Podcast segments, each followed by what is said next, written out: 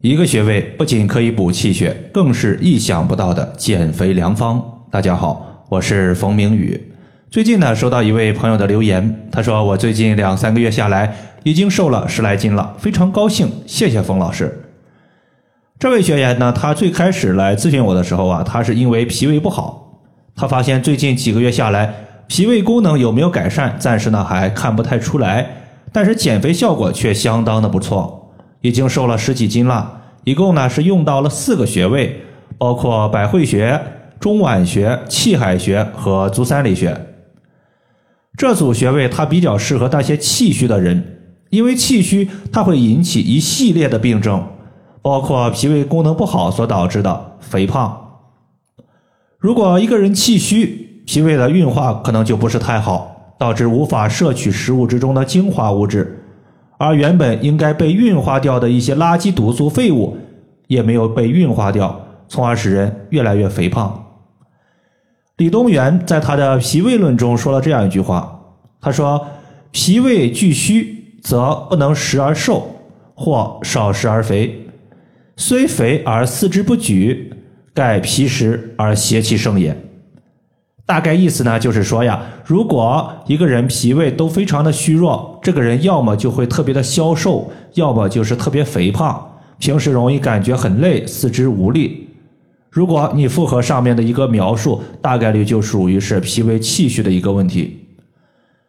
中医认为，脾主四肢，当脾胃不好的时候，四肢就会感觉困倦无力。因此呢，不论是胖瘦，我们都是要调理脾胃的。今天我们所要讲的四个穴位，对于这种情况是非常有效的穴位。其中中脘穴和足三里穴，它都有健脾养胃的功能。而脾胃的运化主要靠气来推动。中脘穴它是胃的募穴，啥叫募穴？募穴就是募集足够营养气血的穴位。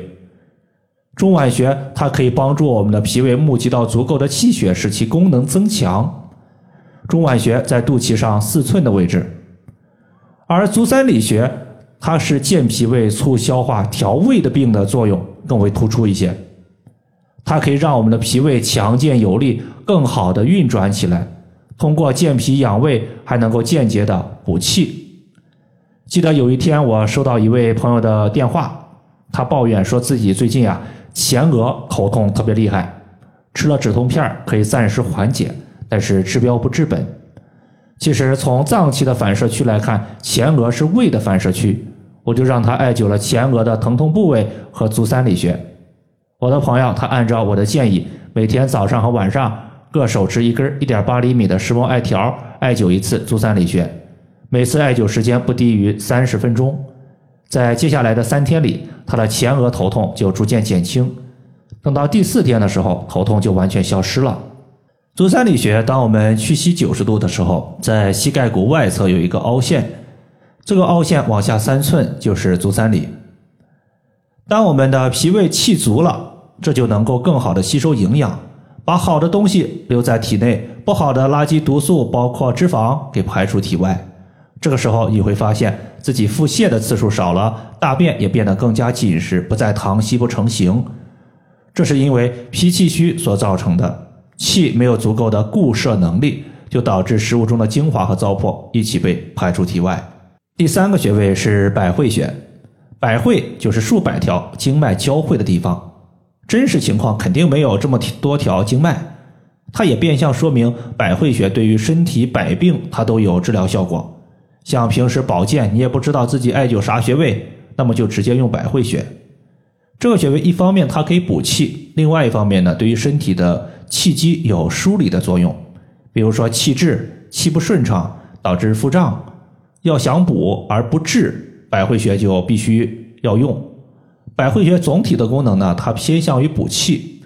如果用了百会穴，感觉气儿还是不顺畅，你可以考虑呢再加一个膻中穴或者是合谷穴来辅助。百会穴在两个耳朵间和人体前正中线的交点处。气海穴它能够把气给提升上去，让气充分发挥固涩的作用。要知道，气在体内它有托举脏器的功能。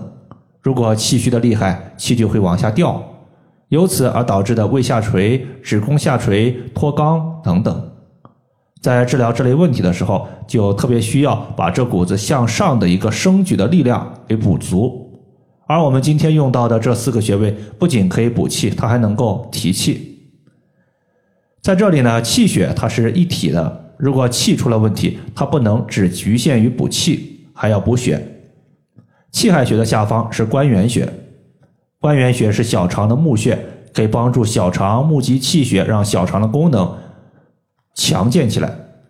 小肠强了，它能够帮助脾胃吸收营养，生成气血。因为气海穴和关元穴距离很近，像我平时用一个单联的艾灸罐，再装上一个手工艾柱。这俩穴位呢，就可以一同覆盖，一同艾灸，可以说呢是一举两得。这四个穴位呢，也是我一直以来在解决气虚脾胃问题的一个基础配穴。如果你气不足且肥胖，那么这四个穴位建议大家一定要好好做。气海穴在肚脐下一点五寸的位置。以上就是我们今天所要分享的主要内容。如果大家还有所不明白的，可以关注我的公众账号“冯明宇艾灸”。姓冯的冯，名字的名，下雨的雨。感谢大家的收听，我们下期节目再见。